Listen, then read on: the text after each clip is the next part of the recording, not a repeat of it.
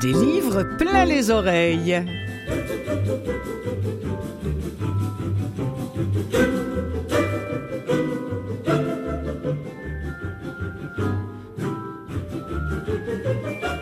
Bonjour mes amis, comment allez-vous Clotilde essaye en votre compagnie? Une nouvelle fois, je vous présente cette émission qui, faut-il vous le rappeler, et comme son titre l'indique fort bien, est consacrée au livre audio, des livres plein les oreilles. Merci à CKVL de nous relayer. Et si vous vous demandez comment euh, écouter cette émission, c'est vraiment simple. Vous pouvez aller sur le site de Canal M qui produit cette émission-là. Vous pouvez aussi écouter Canal M via votre câbleau distributeur ou encore vous pouvez aller écouter cette émission-là en podcast, par exemple sur euh, sur Spotify, euh, si vous êtes abonné, euh, ou encore sur Apple Balado. Alors, vraiment, tous les moyens sont bons.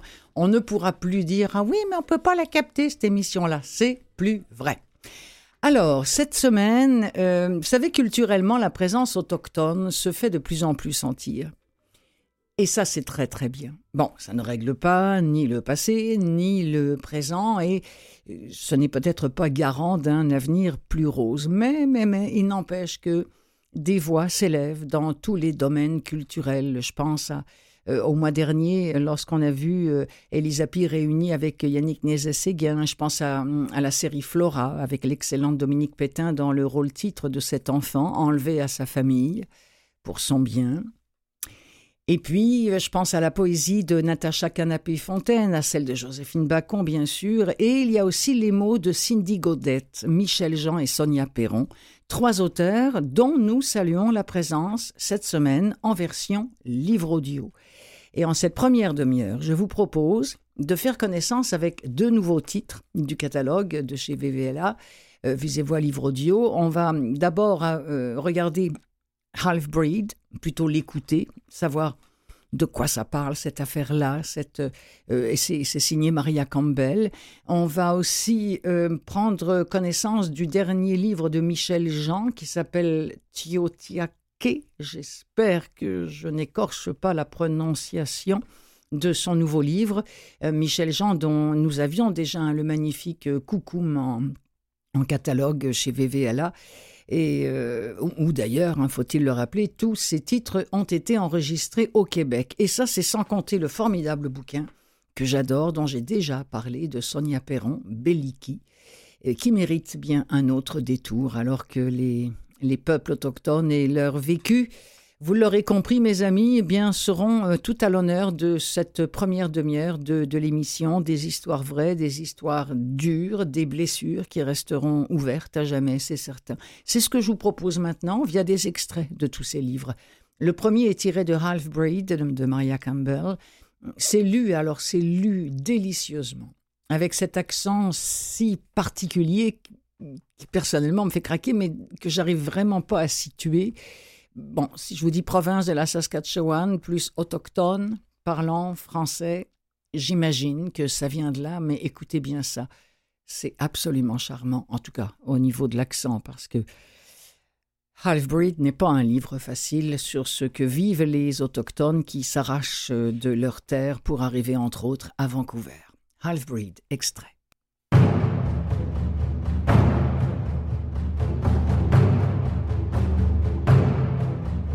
Pendant longtemps, le CCF, la Fédération du Commonwealth, a été au pouvoir en Saskatchewan.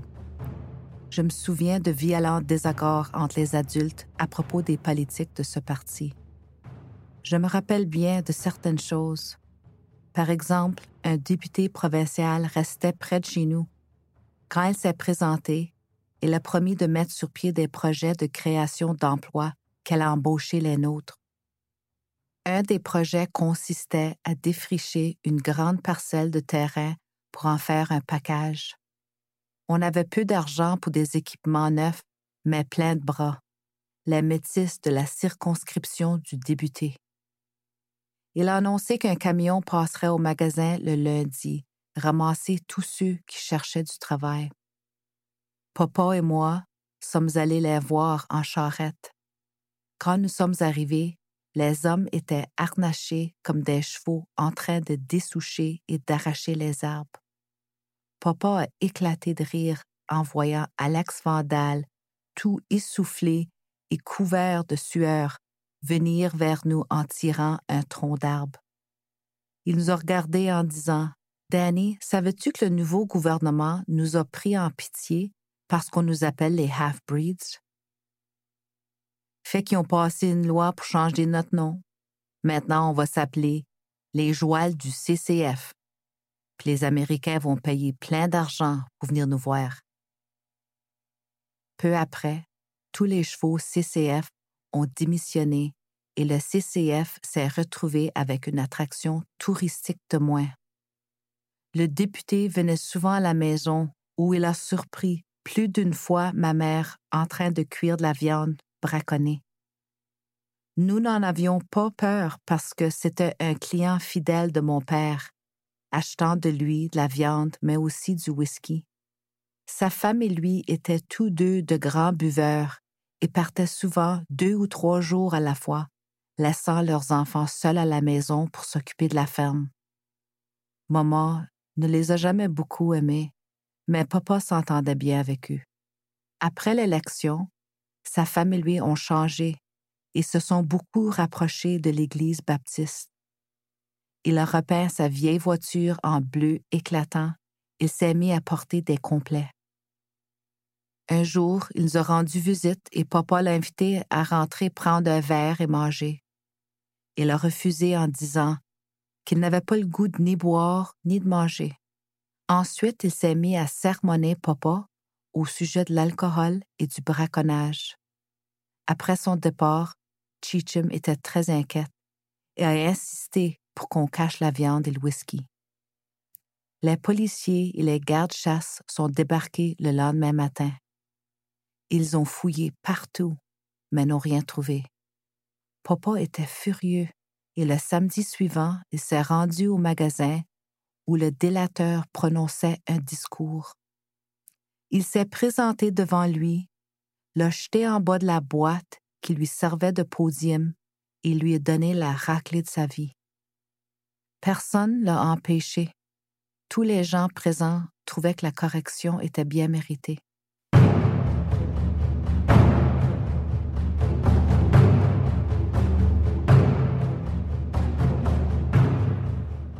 Alors, qui est Maria Campbell et que raconte-t-elle dans ce livre? Eh bien, elle a été élevée sur une réserve routière de la Couronne dans le nord de la Saskatchewan, Maria Campbell, euh, comme une enfant euh, qu'on pourrait qualifier de sensible et, déterminée, euh, qui, malgré la précarité ambiante, s'émerveille devant le, le quotidien animé de sa communauté. Elle aime sa communauté.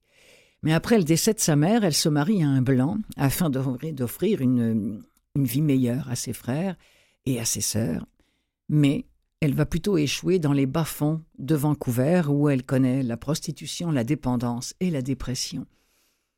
Inspirée par sa chichum, elle s'engage alors sur la voie de la guérison.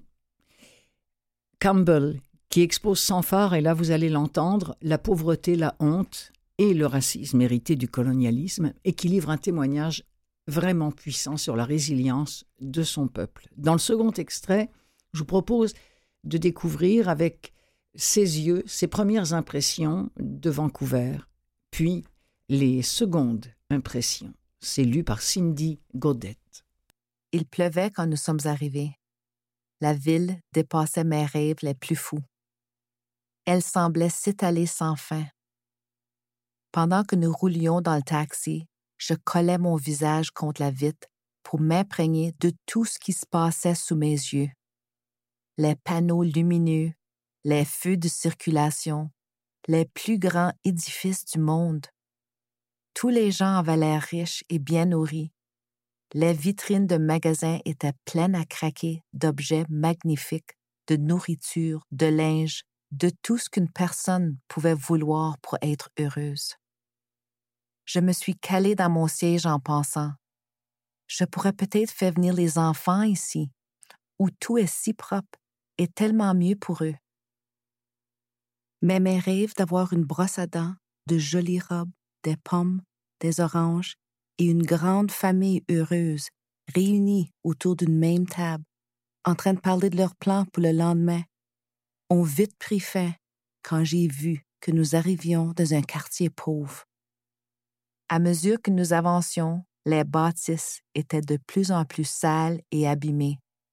J'avais connu la pauvreté et le délabrement, mais rien qui pouvait se comparer à ce que je voyais à présent. Le taxi s'est arrêté devant un vieux bloc appartement défraîchi, et pendant que Daryl payait le chauffeur, j'ai jeté un coup d'œil autour de moi. La rue était sale. J'ai frissonné, puis j'ai senti monter la nausée en voyant les résidents qui avaient l'air encore plus pauvres que ceux chez nous. Il y avait des ivrognes et des hommes erraient sans sembler voir ce qu'il y avait devant eux. Des femmes qui semblaient avoir subi tant de laideur que plus rien ne pouvait les affecter, et de jeunes enfants pâles, maigres et vêtus de guenilles qui semblaient, avec leurs grands yeux vides, manquait autant d'amour que d'attention. Même petit, il faisait peur. Pour nous rendre à l'appartement au deuxième étage, il fallait monter un escalier semé de déchets. La bâtisse au complet sentait la vieille bouffe pourrie, les corps sales et la moisissure. Dans notre minuscule salon, il y avait un divan en mauvais état qui serait notre lit, et quelques vieux meubles sales et démolis. La cuisine pouvait tout juste contenir une table pliante, une plaque chauffante, un évier et un vieux frigidaire. La toilette était au bout du corridor pour tous les locataires de l'étage. J'ai fait de mon mieux pour nettoyer l'endroit, mais sans succès. La cuisine était pleine de coquerelles qui se dispersaient quand on allumait la lumière. Je devais parfois attendre une demi-heure avant d'utiliser la salle de bain, et l'attente était une expérience en soi. Les pires des miséreux faisaient la file avec moi. Certains essayaient de socialiser, mais la plupart semblaient tellement perdus que je me demandais s'ils me voyaient. En attendant mon tour, je me demandais s'il y avait déjà eu des parents qui les aimaient, s'ils avaient jamais ri, aimé ou senti la haine. Je me demandais s'il y avait déjà eu des parents qui les aimaient. C'est vraiment une très très belle écriture Half-Breed de Maria Campbell lue par Cindy Godet au catalogue de VVLA. Michel Jean est bien sûr un des noms qu'on retrouve le plus souvent dans ce catalogue. On a, on a beaucoup de, livres de lui, euh, dont euh, comment euh, Akouk et puis il y a aussi Koukoum. Et, et, depuis peu, il y a depuis le mois de juin en fait est sorti en audio Tiotiake euh, de quoi s'agit-il? Il s'agit là aussi d'un homme qui, qui, qui quitte sa, sa, forêt, qui, qui traverse des, des, centaines de lacs et de rivières et qui débarque à Montréal et se retrouve très vite dans la rue. Il va croiser des personnes d'autres nations, Inuit, Cri, euh, Atikamek, venu comme lui s'échouer dans la métropole et il va faire des rencontres déterminantes qui vont l'aider à se reconstruire.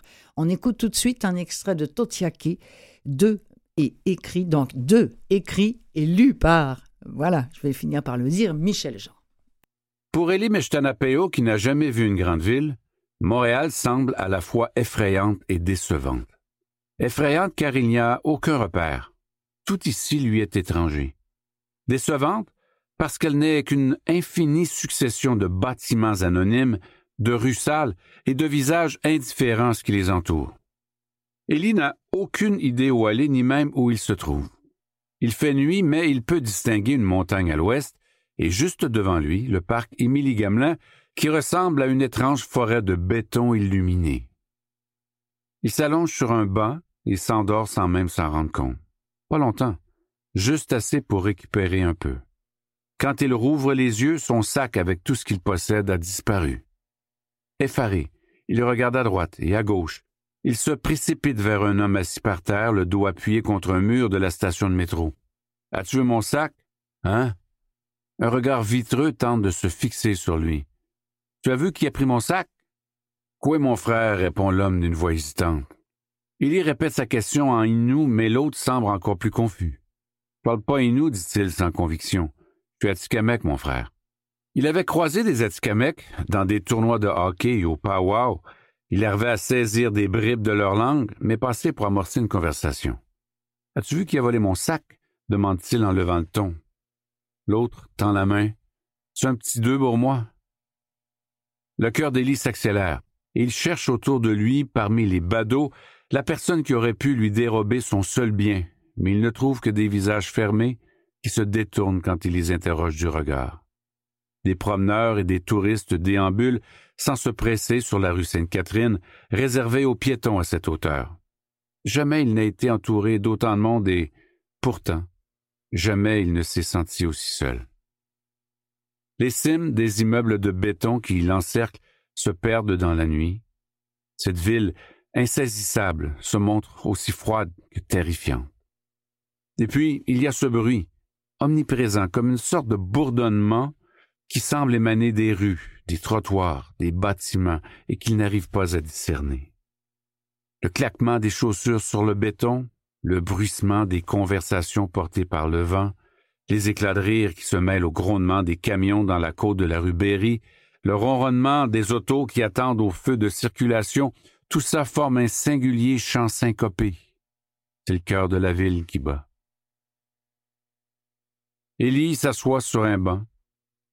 La foule anonyme s'étiole au fil des heures. Il remarque un homme couché dans un coin du parc. Il s'installe comme lui sur l'herbe. Dormir dehors, il sait comment. Quand il ferme les yeux, les images des rues sablonneuses et des petites maisons rectangulaires de Noutachquan, balayées par le vent frais du golfe, calment son esprit affolé. L'odeur de sel mêlée à celle du varech, le bruit gai des enfants qui jouent, celui des chiens qui courent. Le tintement des bouteilles de bière partagées sur la plage au bout de la rue.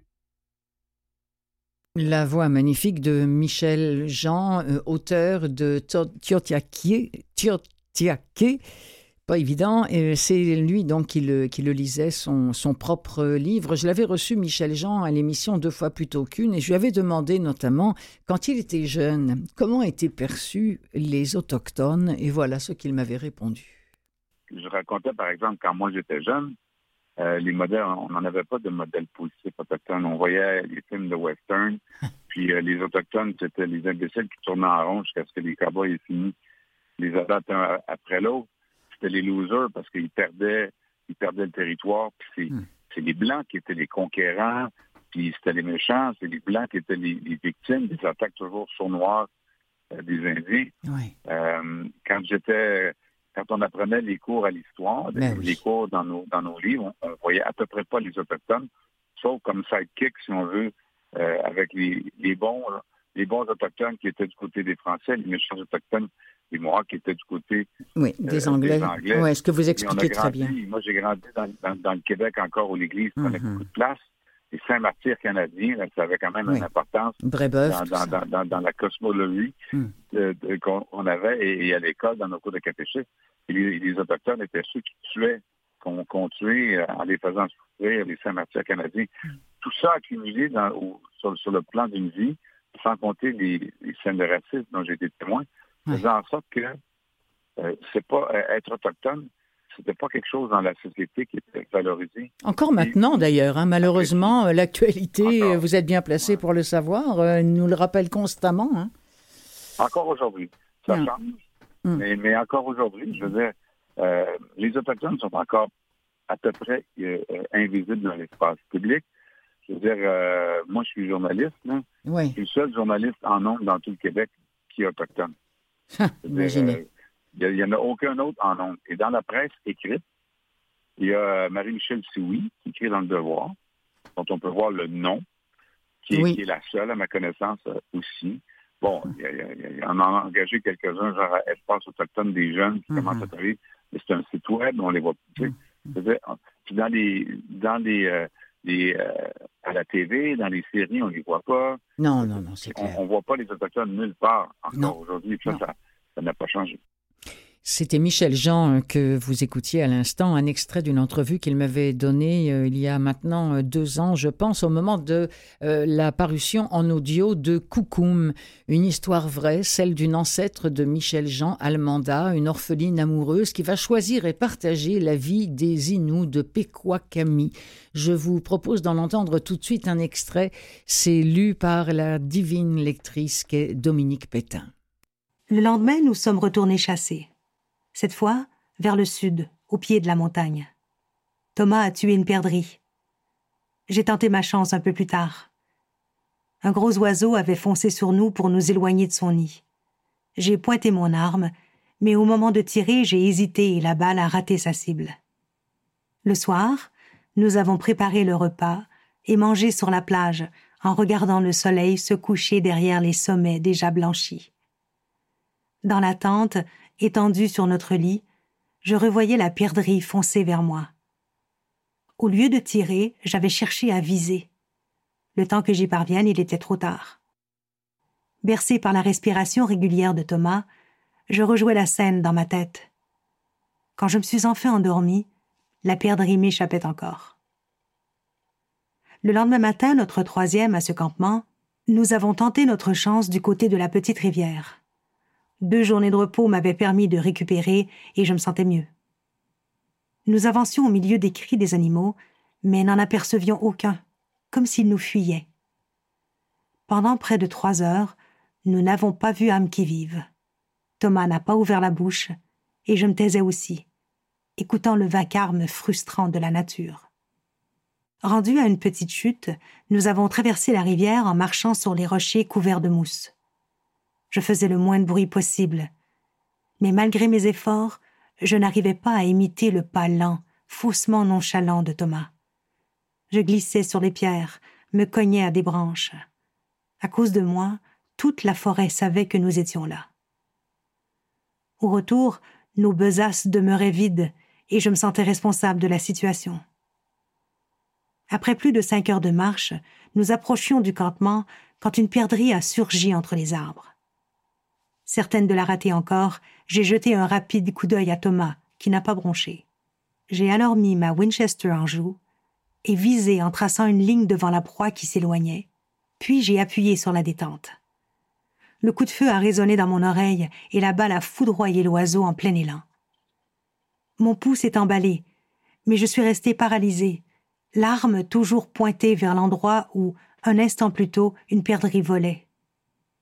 Thomas a posé sa main sur mon épaule. Il est allé chercher mon trophée, une prise de belle taille, plus grosse que celle que nous avions rapportée les jours précédents. J'ai ressenti une fierté d'adolescente m'envahir. Après tout, c'est ce que j'étais encore. Dominique Pétain, c'est sa voix qu'on vient d'entendre. C'est elle. Vous avez peut-être euh, craqué pour le, la petite série, la, mini-série Flora hein, qu'on a vue euh, récemment euh, sur, sur nos ondes et, et, cette histoire bon, que, que son personnage a, a, vécu, une, une, histoire malheureusement que beaucoup, beaucoup, beaucoup de jeunes autochtones ont vécu. C'est le cas de Billy Decky. Euh, Billy Decky, c'est un personnage euh, nous sommes dans les années 1945, qui vit dans un pensionnat autochtone du nord de l'Ontario. Et c'est un personnage une aventure, une vie que nous raconte Sonia Perron.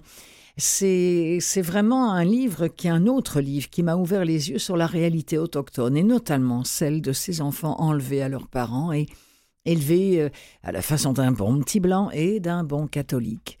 Euh, c'est exactement ce que raconte la, la série Flora. Alors donc, en 1945, dans ce pensionnat autochtone du nord de l'Ontario, Billy Decky et le petit, c'est un personnage, disparaissent. 25 ans plus tard, celui qui est bon, qui est un frère défroqué, qui a vu tout ce qui a semé le mal, dans ce pensionnat, se décide enfin à parler. Mais il craint que celui par qui le mal arrive, parce que c'est comme ça qu'on l'appelle, ne récidive.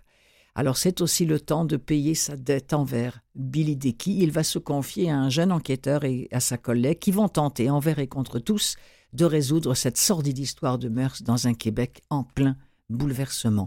Voici un extrait de Billy Decky de Sonia Perron. Je sais que c'est comme ça que les enfants nomment mon bureau, l'antre du diable. Avec raison. C'est là que j'ai dérapé. Ce pervers de sauvage m'a fait basculer. C'est lui qui a commencé quand il est tombé en pleurs dans mes bras. Il l'a fait exprès, avec son visage d'ange, sa peau soyeuse, il pleurait dans mon cou. Je l'ai rassuré, je lui ai donné un bonbon, l'ai caressé. Il aimait ça. Le diable menait le bal. Après, mon corps a fait le reste. Je sais que c'est mal, mais c'est plus fort que moi. Le petit sait des choses. J'ai l'impression qu'il me suit, qu'il m'épie. Je l'ai confronté, rossé, j'ai même tenté de l'acheter avec des bonbons, de la viande séchée. Il est de plus en plus arrogant. Je suis dans une tornade et je ne sais pas quand ni comment je vais atterrir. Le démon grandit en moi. J'ai beau prier, jeûner, me châtier, rien n'y fait, je ne dors plus.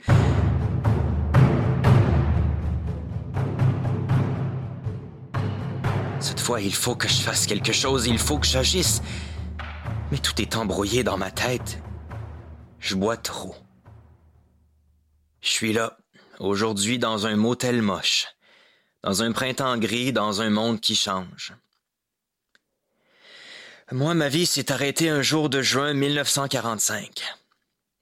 Cette fin d'après-midi où, après avoir forcé la porte de son bureau, j'ai trouvé le directeur inerte, couché sur le sol, soutane ouverte, son crucifix poisseux dans une main, le sexe flasque, du sang sur les cuisses, la pièce sans dessus-dessous, la fenêtre grande ouverte.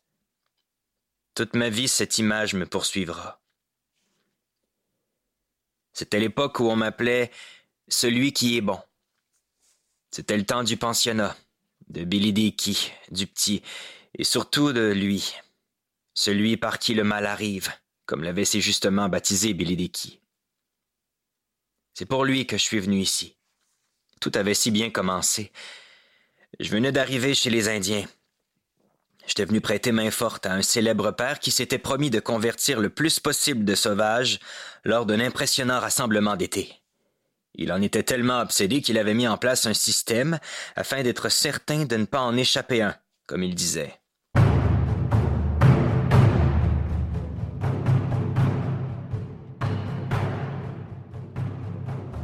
Alors laissez-moi vous rappeler les, titres de ces livres audio euh, à saveur autochtone que vous pouvez trouver sur le catalogue de Vues et Voix Livres Audio, euh, qui les a édités d'ailleurs. Euh, c'est dans nos studios que tout ça a été enregistré, ainsi que dans les studios campus. Alors il y a eu au tout début de cette séquence Half Breed de Maria Campbell, lue par Cindy Godette, Tiotiake de Michel Jean, lu par l'auteur, euh, de Michel Jean, lu par Dominique Pétain, et puis à l'instant Billy Decky de Sonia Perron, lu par Joachim Lamoureux.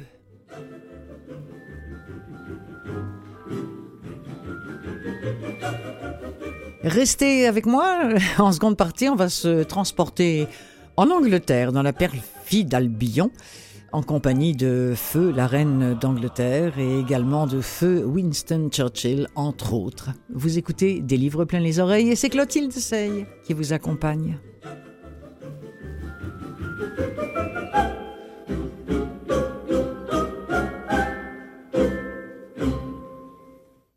Des livres plein les oreilles, seconde partie.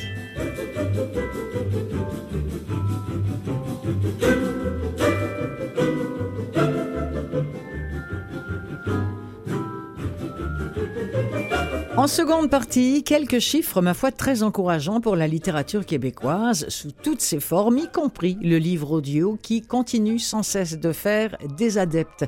Ensuite, ce que nous confions au vent de Laura Imai Messina, lu par Clara Brachtmann, a remporté le prix Audiolib 2022. Nous y jetterons une oreille, bien sûr. Et puis, on découvre que l'auteur japonais Murakami a plusieurs passions, plusieurs marottes, et notamment les t-shirts. Ça m'a permis de découvrir un autre bouquin de cet auteur génial en audio. évidemment, ça s'appelle Danse, Danse, Danse. On en écoutera un extrait sans aucun doute.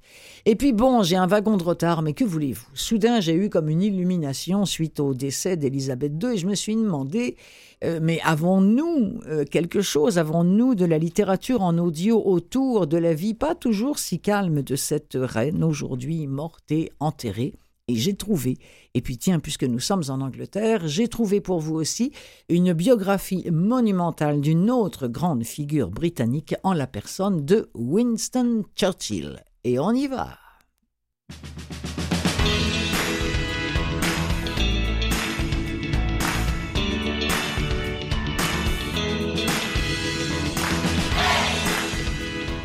Alors, dans Le Devoir, je suis tombé sur un papier signé Étienne Paré qui nous apprend que les ventes de livres numériques demeurent élevées. Je vous lirai pas tout le papier, mais en substance, ce qu'il nous dit, c'est que en 2021, quelques 425 000 livres numériques ont été vendus au Québec, et ça c'est une hausse d'à peu près 28% par rapport à l'année qui a précédé la pandémie.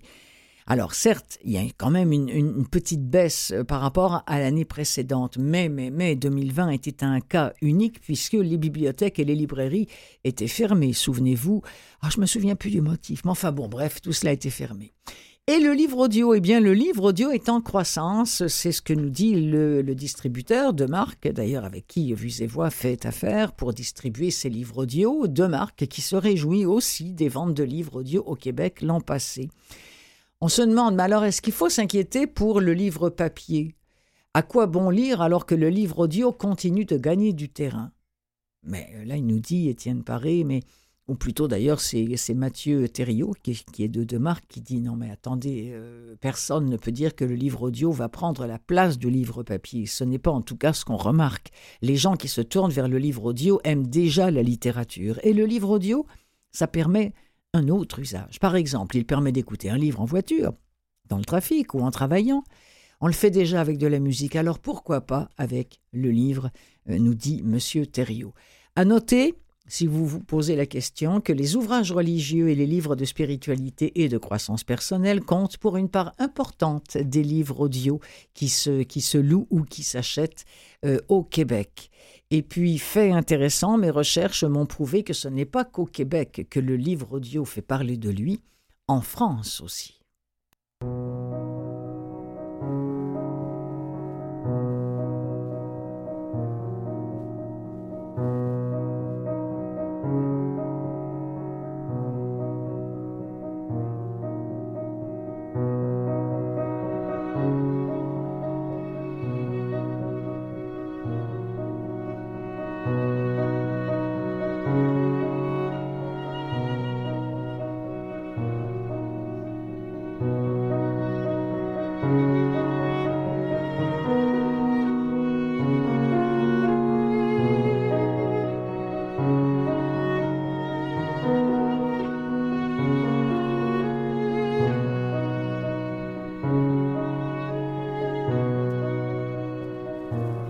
C'est joli, hein, cette musique. C'est signé Max Richter, Mrs. Dalloway in the Garden.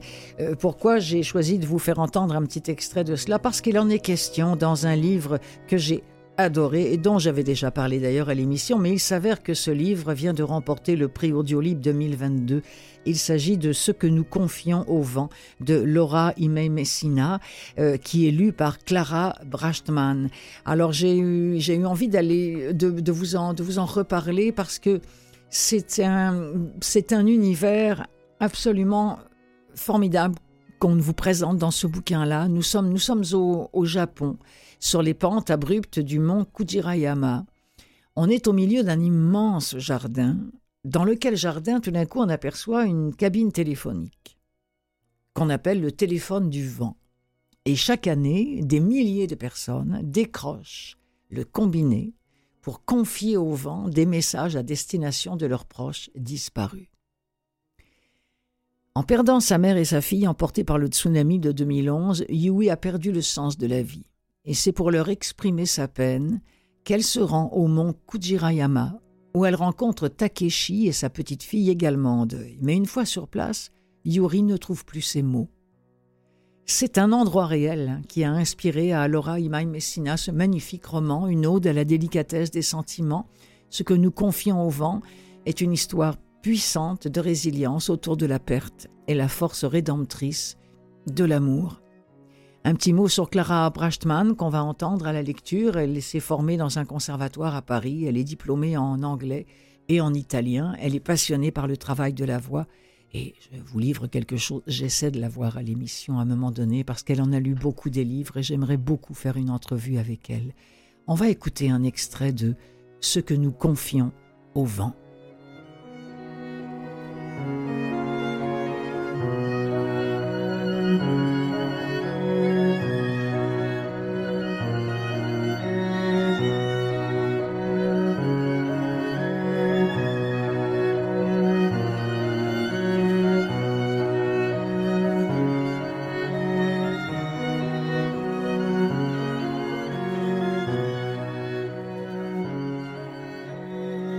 La première fois, elle en avait entendu parler à la radio. Un auditeur avait appelé à la fin de l'émission pour expliquer ce qui le consolait depuis la disparition de sa femme. Avant de se décider pour ce thème, ils en avaient longuement discuté à la rédaction. Tous savaient quel abîme Yui portait en elle. Mais elle avait insisté. Quoi qu'aient à dire les auditeurs, elle était blindée. Justement parce qu'elle avait tant souffert, aucun drame ne pouvait plus l'atteindre. Après un grand deuil, où avez-vous puisé la force de vous lever chaque matin? Comment vous consolez-vous quand vous êtes malheureux? L'émission touchait à son terme quand ils reçurent un appel d'Iwate, l'un des lieux du désastre de 2011. La productrice lança un coup d'œil éloquent au technicien du son, qui fixa l'animatrice un long moment avant d'abaisser le regard sur sa console, où il le laissa arriver jusqu'à la fin. L'auditeur était une victime du tsunami, comme Yui. L'eau avait emporté sa maison, entraînant le corps de sa femme parmi les décombres. Elle faisait partie des portées disparues. Il habitait désormais chez son fils, à l'intérieur des terres où la mer n'est qu'une idée lointaine. Bref, poursuivit-il en tirant sur sa cigarette, il y a une cabine téléphonique au milieu d'un jardin sur une colline isolée. L'appareil n'est pas branché, c'est le vent qui emporte les voix. Je dis Allô, Yoko, comment ça va? Et j'ai l'impression de redevenir celui d'avant, quand ma femme préparait le déjeuner ou le dîner dans la cuisine en m'écoutant râler parce que le café me brûlait la langue. Hier, je lisais à mon petit-fils l'histoire de Peter Pan, le garçon volant qui perd son ombre qu'une jeune fille lui recoue sous les semelles. Voilà, je crois qu'on est comme lui, nous qui venons sur cette colline. Nous cherchons à récupérer notre ombre. Toute l'équipe se taisait, comme si un énorme objet incongru s'était soudain matérialisé dans la pièce. Même Yui, d'ordinaire si habile à mettre un terme aux interventions trop longues en quelques mots choisis, ne broncha pas. Elle ne sembla revenir sur terre que lorsque l'homme toussa et que la régie chanta sa voix. Elle lança alors la musique, un morceau de Max Richter intitulé, quel drôle de hasard, Mrs. Dalloway in the Garden. De nombreux messages leur parvinrent cette nuit-là. Ils affluaient encore à l'heure où Yui prit l'avant-dernier train pour Shibuya, puis le dernier pour Kichijoji. Elle ferma les yeux sans trouver le sommeil, ressassant les mots de l'auditeur, comme si elle arpentait sans fin une même route en notant de nouveaux détails à chaque passage. Un panneau indicateur, une enseigne, une maison. Elle ne s'endormit qu'une fois certaine d'avoir mémorisé le parcours. Le lendemain, pour la première fois depuis que sa mère et sa fille étaient mortes, Yui demanda deux jours de congé. Elle rechargea sa batterie qui était presque à plat, remit de l'essence dans le réservoir de sa voiture, puis, suivant les instructions égrenées par son GPS, elle se mit en route pour le jardin de M. Suzuki. Quelque chose, un apaisement à défaut du bonheur, se dessinait.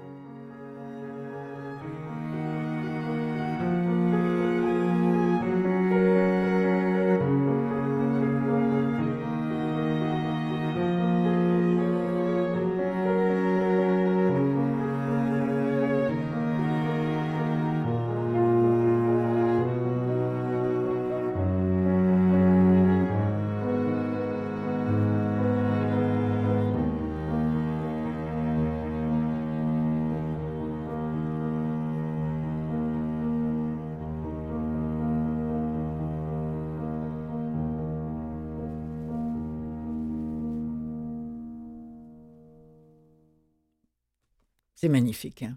C'est magnifique. Max Richter, Mrs. Dalloway in the Garden, pour appuyer euh, les mots de Laura Imai Messina, lu par Clara Brachtman, euh, qui a remporté, je vous le rappelle, le prix Audiolib, donc le prix du livre audio Audiolib 2022. Nous avons, nous avons tous des, des auteurs chouchous. Hein. Moi, je dois dire que Haruki Murakami c'est Michel Tremblay qui me l'a fait découvrir. À un moment donné, il était venu à l'émission, puis il m'avait dit Comment vous n'avez jamais lu 1984 C'est un scandale.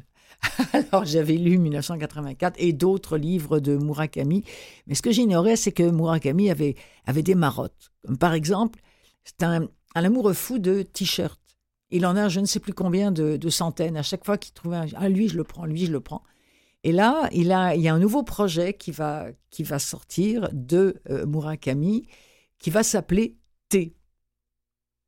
T, peut-être comme t-shirt, allez savoir. En tout cas, c'est vraiment une, biographie, une autobiographie de, de, ce type absolument passionnant qui a commencé par le théâtre et par le cinéma, un type qui a, qui a, qui a dirigé un club de jazz, qui a enseigné dans plein d'universités aux États-Unis.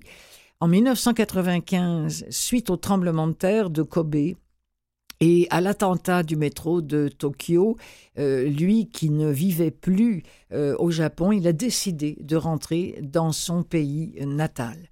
Alors, euh, je ne peux pas vous présenter un extrait de, de thé parce que c'est pas encore sorti, mais j'ai hâte, j'ai hâte, j'ai hâte, j'ai hâte.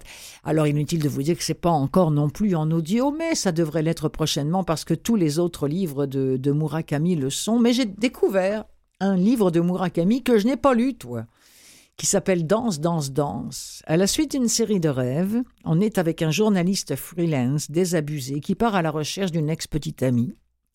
Pourvu des oreilles les plus parfaites que la Terre a jamais portées, ah, elle a mystérieusement disparu. Et sa quête le, même le mène à l'hôtel du Dauphin de Sapporo, où il va devenir une espèce de chaperon d'une adolescente complètement paumée et recevoir des instructions cryptiques de la part d'un homme mouton caché dans une chambre miteuse d'un étage fantôme dont la principale est de continuer à danser. C'est le sixième roman d'Haruki Murakami. Entre roman noir et quête métaphysique, pardon, je vous en propose un extrait de Danse, Danse, Danse. C'est sorti, euh, c'est lu par Jérémy Bardot et je vais trouver chez qui ça a été fait pendant qu'on va vous en diffuser un extrait.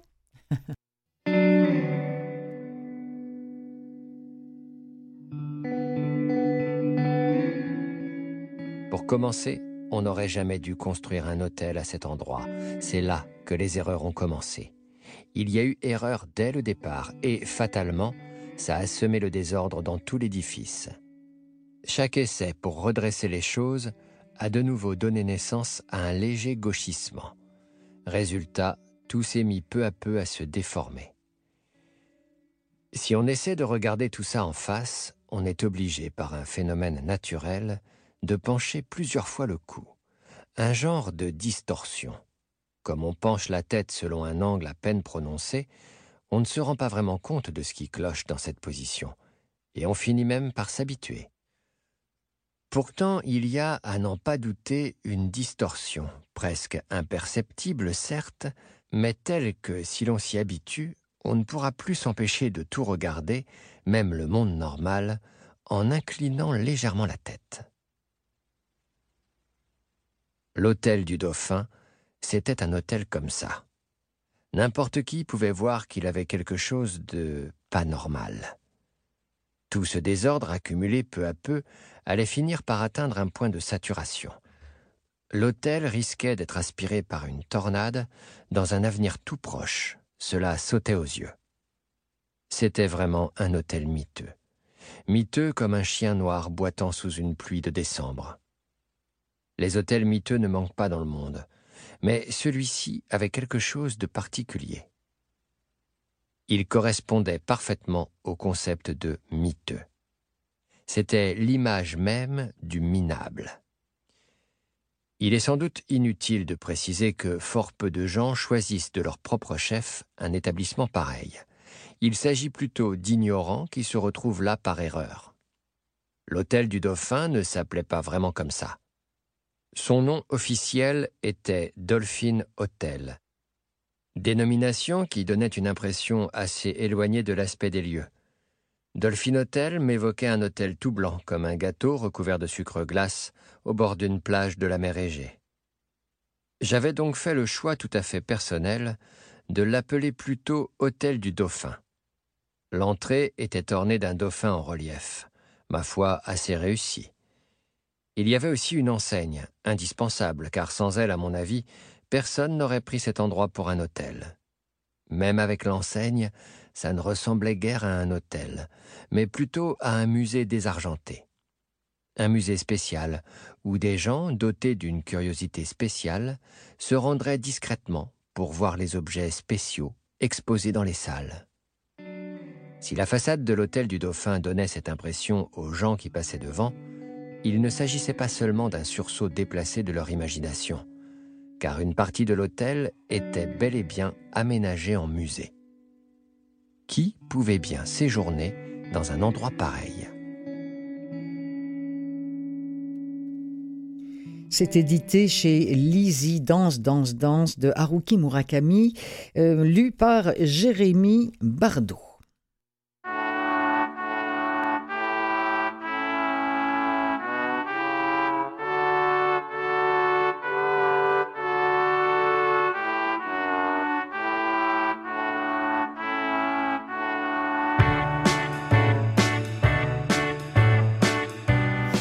Bon, bon, bon, bon. Sa Majesté a tiré sa dernière révérence le mois dernier et je me disais, vous êtes peut-être des passionnés de, la monarchie. Oui, oui, j'en connais.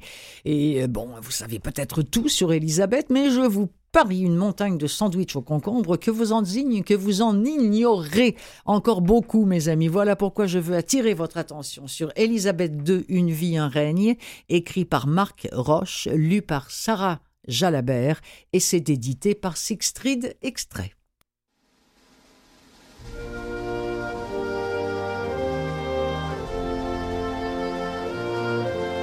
Le printemps 1926 est pourri, froid et pluvieux. À Londres, un vent glacial gifle les berges de la Tamise.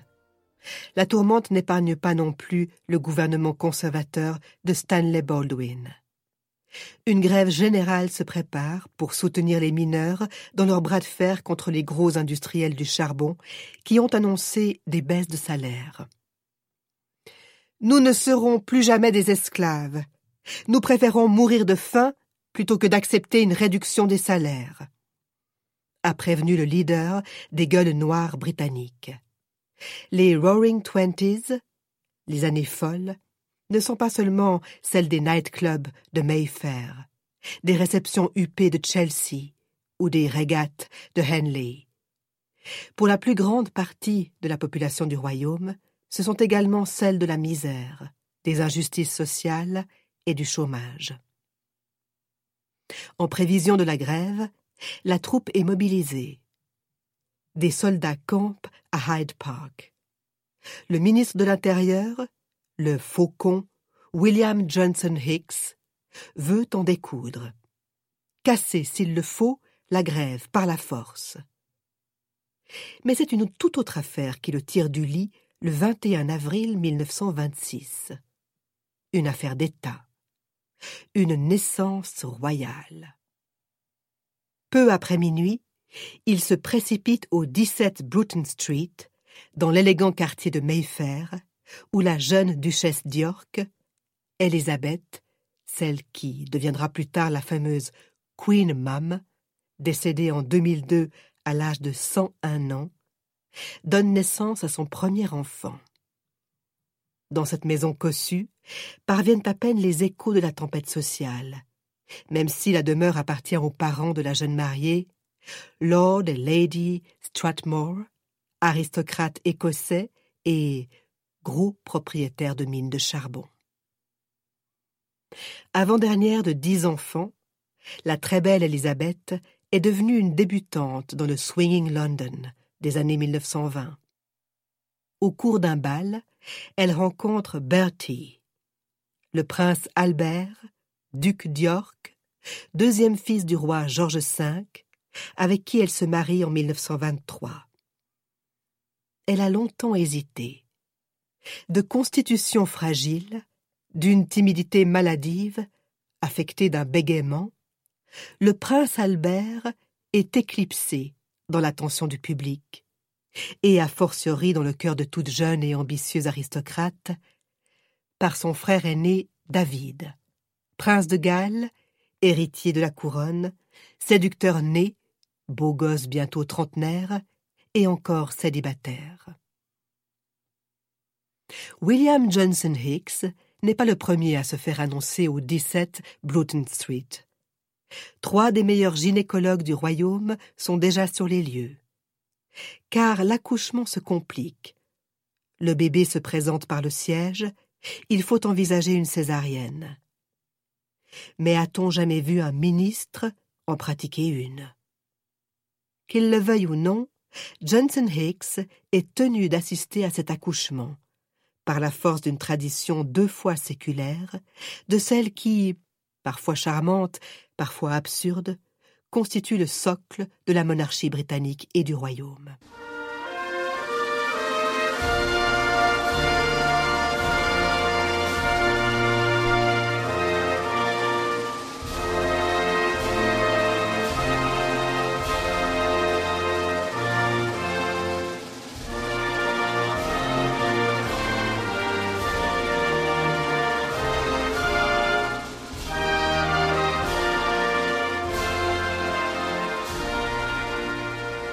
Élisabeth II, Une vie, un règne de Marc Roche, lu par Sarah Jalabert. Au moment d'enregistrer cette émission, nous sortons tout juste de nos élections provinciales. À ce propos, Lorsqu'on demande à Winston Churchill quelle devrait être la principale qualité d'un politicien, il répond c'est la capacité de prédire ce qui va arriver demain, le mois prochain et l'année prochaine. Et après, d'expliquer pourquoi cela ne s'est pas passé? Le jeudi 20 décembre 1945, le rédacteur en chef du Sunday Dispatch, Charles Head, déjeunait avec Winston Churchill et sa femme Clémentine dans leur nouvelle maison de Londres près de Hyde Park. Head préparait l'édition des discours de guerre du Premier ministre et il devait discuter du dernier tome en date. Avant le repas, Head avait attendu dans ce qu'il décrivit plus tard comme une magnifique pièce avec des rayonnages encastrés dans le mur qui contenait des exemplaires superbement reliés d'ouvrages français et anglais, que Churchill avait baptisé sa bibliothèque de snob. Les murs en étaient décorés de tableaux représentant son grand ancêtre, le premier duc de Marlborough, ainsi que de son propre portrait exécuté par Sir John Lavery au cours de la Première Guerre mondiale. Le menu reflétait le rationnement qui régnait dans la Grande-Bretagne d'après-guerre des œufs en entrée, de la dinde froide avec de la salade, du plum pudding et du café. Ils burent une bouteille de médoc que le maire de Bordeaux venait d'envoyer. Churchill confia au fidèle journaliste, qui avait plusieurs fois déjeuné avec lui pendant la guerre, qu'il avait beaucoup trop bu au cours du dîner de la veille au soir à l'ambassade de France, en ajoutant avec un petit gloussement encore plus que d'habitude. Devant plusieurs verres de cognac accompagnés d'un cigare, dont Ide emporta la bague en souvenir, Churchill entama la discussion sur la meilleure façon de publier les discours qu'il avait prononcés lorsque la Chambre des communes avait siégé à huis clos pendant la guerre. Au cours de leur conversation d'une heure, il montra à Ide les 68 volumes de notes, de procès-verbaux et de messages qu'il avait envoyés à différents membres du Conseil des ministres restreints et au chef d'état-major entre 1940 et 1945, en l'autorisant à les ouvrir au hasard. À Ide, qui, naturellement, exprimait sa surprise devant l'ampleur énorme des tâches que Churchill avait réussi à accomplir comme Premier ministre, il expliqua qu'il avait été à même de centraliser le traitement de toutes ces questions parce que toute sa vie avait constitué un entraînement pour les hautes fonctions qu'il avait exercées pendant la guerre. C'était là un sentiment que Churchill avait déjà exprimé deux ans auparavant auprès du Premier ministre du Canada, William Mackenzie King, lors de la conférence de Québec, en août 1943. Lorsque King avait dit à Churchill que personne d'autre que lui n'aurait pu sauver l'Empire britannique en 1940, il avait répondu qu'il avait bénéficié d'un entraînement exceptionnel, ayant traversé une guerre antérieure et acquis une vaste expérience du gouvernement. Sur quoi King reprit Oui, cela confirmait presque la vieille idée presbytérienne de la prédestination ou de la préordination, le fait qu'il avait été sélectionné pour cette fonction. Cette idée a été réitérée par l'homme politique conservateur Lord Aylsham, qui avait eu de petites attributions ministérielles dans le gouvernement de guerre de Churchill lorsqu'il a dit Le seul et unique cas où je crois pouvoir discerner le doigt de Dieu dans l'histoire de notre époque, c'est l'accession de Churchill au fauteuil de Premier ministre à ce moment précis de 1940. Churchill formula ses propos tenus devant King et Ede dans un style beaucoup plus poétique dans les dernières lignes de son ouvrage L'orage approche, le premier tome de ses mémoires de guerre. Se remémorant la soirée du vendredi 10 mai 1940, où il était devenu Premier ministre seulement quelques heures après le déclenchement par Adolf Hitler de sa guerre éclair en direction de l'Ouest, Churchill écrit J'avais l'impression d'être guidé par la main du destin, comme si toute mon existence préalable n'avait été qu'une préparation en vue de cette heure et de cette épreuve. On ne pouvait me reprocher ni d'avoir fomenté la guerre, ni d'avoir négligé de la préparer. Je pensais connaître pas mal de choses sur la question, et j'étais sûr que nous n'allions pas défaillir. Extrait de Churchill, volume 1, Préparation, édité chez Lizzie euh, également. C'était écrit par Andrew Roberts et c'était lu par Michelangelo Marchese.